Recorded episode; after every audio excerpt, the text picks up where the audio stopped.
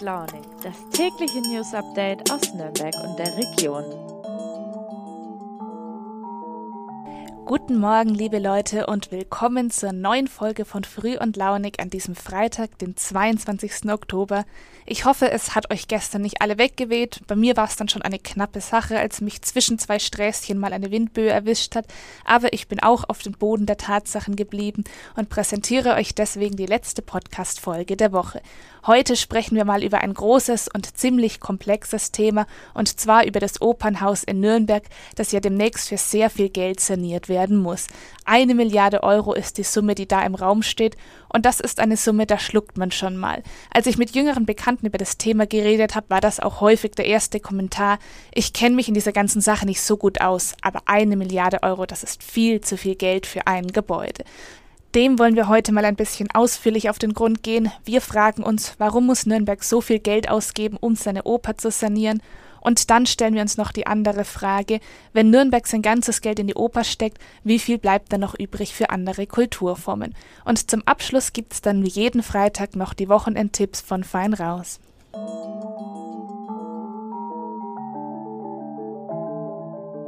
Eine Milliarde Euro. Diese Summe wurde schon vor einiger Zeit in den Raum geworfen, als es um die Frage ging, was die Sanierung des Nürnberger Opernhauses samt Finanzierung einer Interimsspielstätte wohl kosten würde. Gerade erst hat sich diese Kalkulation geändert. Es soll die Sanierung schon für 400 statt der angedachten 700 bis 900 Millionen zu machen sein. Auch den Interimsbau, der für die Kongresshalle auf dem Reichsparteitagsgelände angedacht ist, könne man vielleicht schon für gut 100 statt 200 Millionen Euro bekommen, heißt es nun. Aber auch mehr als 500 Millionen Euro sind eine Summe, bei der man schon mal schluckt. Meine Kollegin Isabel Lauer war bei einer Begehung im Opernhaus, um sich anzusehen, wie sanierungsbedürftig das Gebäude ist. Liebe Isabel, was ist dir denn besonders eindrücklich im Kopf geblieben? Hier arbeitet ein nach außen hochprofessioneller Theaterbetrieb unter teilweise hanebüchen veralteten Umständen, deren Lösung einfach sehr lange verschleppt worden ist.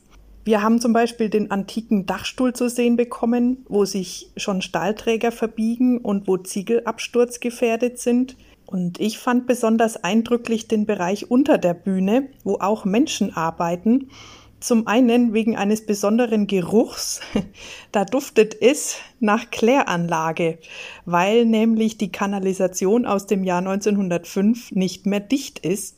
Und zum anderen steigt dort das Grundwasser hoch und man hat uns berichtet, dass zum Beispiel der Schuhfundus des Opernhauses deswegen schon verschimmelt ist. Auch Brandschutz und Fluchtwege sind im Übrigen komplett unzureichend und so steht vor allem eines fest. Ab 2025 dürfen im Opernhaus keine Aufführungen mehr stattfinden, egal ob sich die Stadt die Sanierung nun leisten kann oder nicht. Ganz alleine, das hat Kämmerer Harald Riedel von der SPD schon festgestellt, kann sich die Stadt die Sanierung ohnehin nicht leisten. Das geht nur mit Fördermitteln von Bund und Ländern. Selbst dann kommt aber doch eine hohe Kostenbelastung auf den Stadthaushalt zu und das in einer Zeit, wo schon seit Jahren gespart wird, wo weniger Personal eingestellt wird, beispielsweise für die Verkehrswende als eigentlich angedacht. An der Sanierung der Oper will man aber in jedem Fall festhalten. Wir haben einfach mal bei Kulturbürgermeisterin Julia Lehner von der CSU angefragt, warum, wie sie das vielleicht gerade den Menschen erklären würde, denen die Oper nicht so am Herzen liegt. Die Sanierung des Opernhauses ist mehr oder weniger ein Anliegen, das die Gesamtstadt betrifft. Auf der einen Seite handelt es sich hier um einen Ort, der nicht nur repräsentativ für unsere Kulturlandschaft ist, sondern eine Notwendigkeit bedeutet, um Musiktheater in die Gesellschaft hineinzutragen. Vielzählige Menschen haben an der Stelle Identität gefunden. Beschäftigte mit über 600 Personen sind davon wirtschaftlich abhängig und auf der anderen Seite ist letzten Endes eine Kulturlandschaft ohne ein Musiktheater in einer Metropole wie Nürnberg nicht vorstellbar. Deshalb muss die Oper saniert werden und deshalb ist es auch notwendig, diesen Leuchtturm innerhalb unserer Kulturlandschaft zu festigen. Die Entscheidung, dass man Opernhaus und Operntradition in Nürnberg erhalten will, ist das eine. Die andere ist die Frage nach dem Standort. Es gab auch immer wieder Vorschläge, dass man statt eines Interimsbaus gleich zukünftig die komplette Oper in der Kongresshalle beheimatet und dann das Opernhaus vielleicht für sehr viel weniger Geld sanieren und anderen Kunst- und Kulturformen zur Verfügung stellen könnte.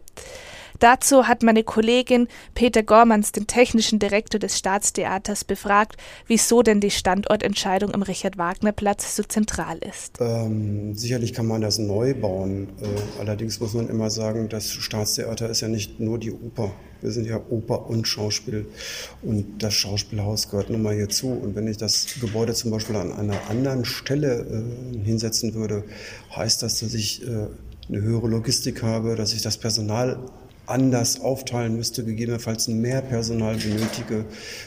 Soweit sind die Fakten gut nachvollziehbar. Wenn man so will, ist es eine Mischung aus Tradition und Pragmatismus, einerseits dem Wunsch vieler städtischer Akteure, dass man eben diese Oper am Leben erhalten möchte, und andererseits den wirtschaftlichen und technischen Überlegungen, was denn funktionieren könnte, was sich da bei der Sanierung gut umsetzen lässt.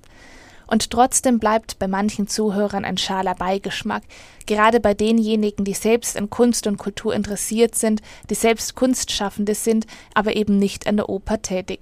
Denn sie haben zu oft miterlebt, dass für sie sehr wenig geht, dass die Fördergelder und die politische Unterstützung knapp werden und die sich nun fragen, warum die Prioritäten zumindest in ihrer Wahrnehmung so ungleich verteilt sind.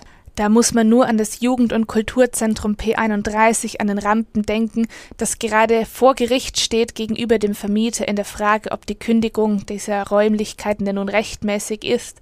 Die Stadt war dann nicht auf ein Angebot angegangen, dass sie das Gelände kaufen und dadurch den Erhalt des Kulturzentrums dauerhaft sichern könnte.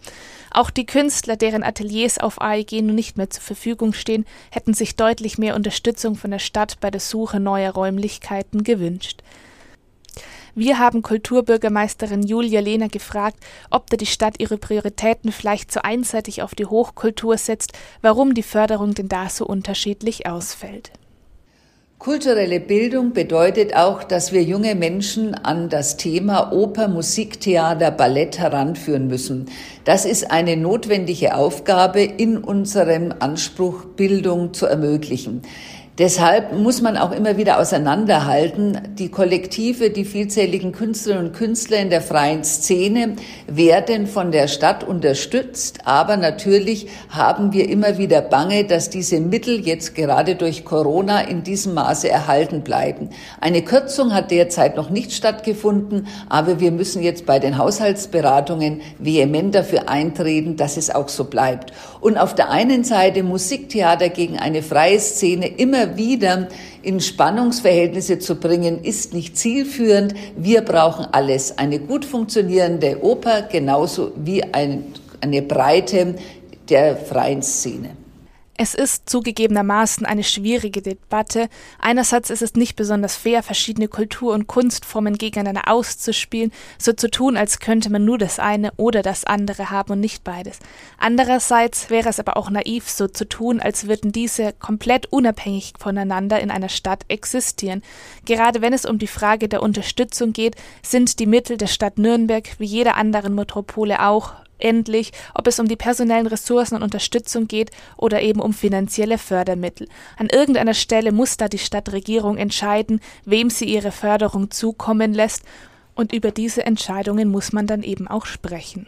Und darüber sprechen, das wollen wir jetzt mit Marian Wild. Er ist nicht nur selbst großer Opern- und Theaterfan, wie er mir erzählt, sondern auch unter anderem Architekt, freier Kurator und Mitglied an der Kunstakademie mindestens 500 Millionen, vielleicht sogar eine Milliarde Euro für ein Opernhaus.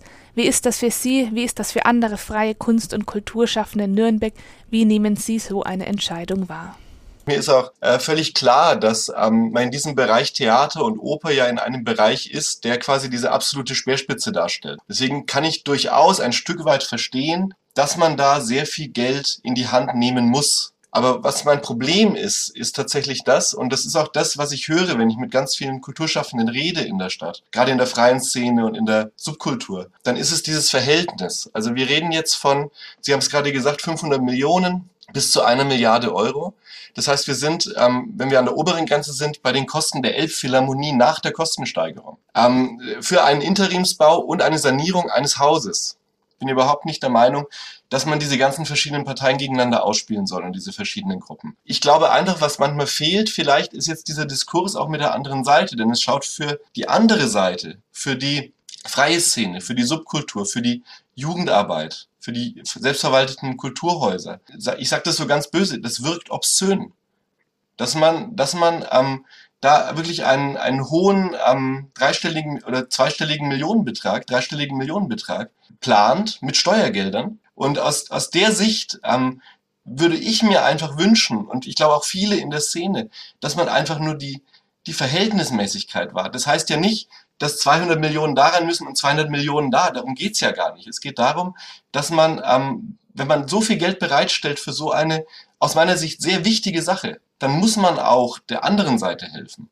Und dann, dann darf man nicht sagen, auf der anderen Seite, ähm, da fehlen dann die, die paar, vielleicht 100.000 Euro oder die, die paar Millionen, die dazu führen, dass man eine lebendige Subkultur und freie Kultur hat in der Stadt. Würden Sie sagen, dass die Stadt Nürnberg da noch zu wenig macht, um den freien Kunstschaffenden zu helfen? Ich sehe, dass da ganz viel ähm, guter Wille da ist und auch ganz viel der Wunsch, dass man das auf die Reihe kriegt.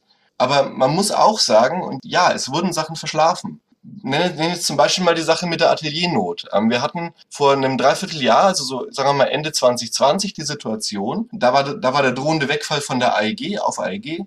Da waren ganz viele Ateliergemeinschaften von Kunstschaffenden und Kreativen, die weggefallen sind. Und wir hatten zeitweise einen Bedarf an 200 Ateliers, damit die Kunstschaffenden hier bleiben können in der Stadt. Als Gegenargument kommt dann oft, dass städtische Theater und Musikhäuser nicht das gleiche seien wie freie Kunstschaffende, die ja selbstständig erfolgreich sein wollen und dass man diese auch in der Förderung nicht gleich behandeln müsse.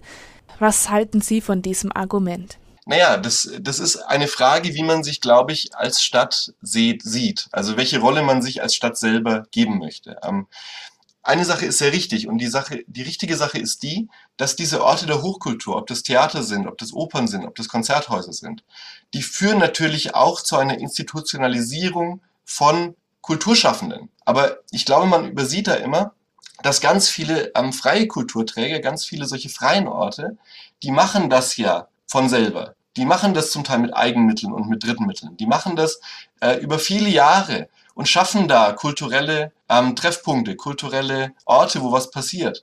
Und ich würde mir wünschen, dass die Stadt sich fragt, ob das nicht ein unglaublich wichtiger Wert ist an sich, dass es diese Orte gibt. Weil das sind die Leute, die in 30 Jahren die Hochkultur sind. Ohne die Subkultur verödet auch irgendwann die Hochkultur. Was würden Sie konkret vorschlagen, was sollte die Stadt tun, um da besser zu sein?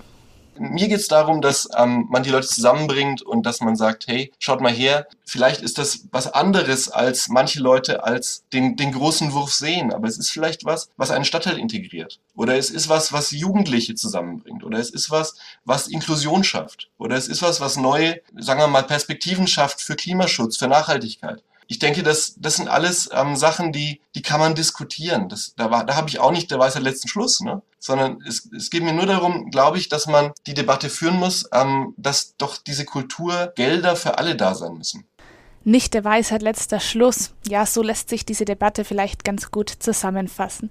Letztlich ist es eine Entscheidung, die jeder Nürnberger und jede Nürnbergerin treffen muss, ob sie oder er sich repräsentiert fühlt von diesen Entscheidungen, ob sie findet, dass die kulturellen Prioritäten richtig gesetzt sind oder ob vielleicht große Gruppen der Bevölkerung sich dadurch überhaupt nicht mehr angesprochen fühlen.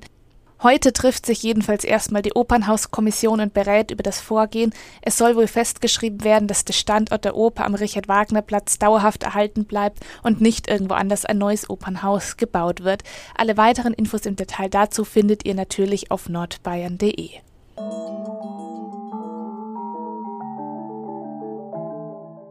Ja, das war jetzt ein ganzer Haufen Kultur und Politik auf einmal, aber vielleicht hat es euch ja einen ganz guten Überblick über die Debatte verschafft. Jetzt wollen wir aber noch über etwas noch Schöneres reden und zwar, was könnte es anders sein, das Wochenende. Ihr kennt es vielleicht schon aus den letzten beiden Wochen. Jeden Freitag präsentieren meine Kolleginnen von Fein raus euch einige Tipps, was ihr am Wochenende alles Schönes, Spannendes, Ungewohntes unternehmen könnt. Liebe Andrea, was hast du denn heute für uns? Hi Jana, grüß dich. Ja, das Wochenende ist wieder pickepacke voller Events. Äh, zum Beispiel meldet sich die Perle des Südens, die Rakete, zurück und bietet dir äh, am Freitag und am Samstag Technoides, unter anderem mit den Residents Milan Milano, den Skyforce Brothers oder auch dem gut bekannten Felix Oil. Die Query Community, die trifft sich am Wochenende am Samstag in Erlangen. Ab 13 Uhr geht da der CSD, der Christopher Street Day, über die Bühne mit einem großen Demozug Und danach trifft sich die ganze Community und ihre Sympathisantinnen im Rosa Hirsch in Nürnberg dann. Ja, wir können außerdem schlauer werden am Wochenende. Da findet nämlich als Ersatz für die lange Nacht der Wissenschaften äh, das lange Wochenende der Wissenschaften statt mit ganz, ganz vielen digitalen Events und viel Rahmenprogramm. Und wer es lieber ein bisschen gemütlicher mag und auch handfester, der kann am Sonntag zum Beispiel im Bierwerk in Eberhardshof trödeln und dazu Knödel verspeisen. Und wem das alles irgendwie viel zu heikel ist, weil er friert oder weil sie friert, soll ja schließlich nur ungefähr 8 Grad im Schnitt am Wochenende haben, dem empfehlen wir unsere Liste mit den kleinen Perlen aus äh, den kleinen Kinos bei uns in der Region, die dir Filme zeigen, ganz abseits vom großen Massenkino. Ist also wieder einiges los dieses Wochenende und äh, ja, wir stehen schon in den Startlöchern, oder? Ja, ich stehe auf jeden Fall in den Startlöchern. Mein Wochenende hat ja dieses Mal sogar drei Tage und damit genug Zeit, um ein bisschen was auszuprobieren. Und das war es auch schon diese Woche von Früh und Launig. Nächste Woche hört ihr wieder meine Kollegin Nina. Bis dahin macht's gut, genießt euer Wochenende, genießt den Herbst. Bis bald, eure Jana.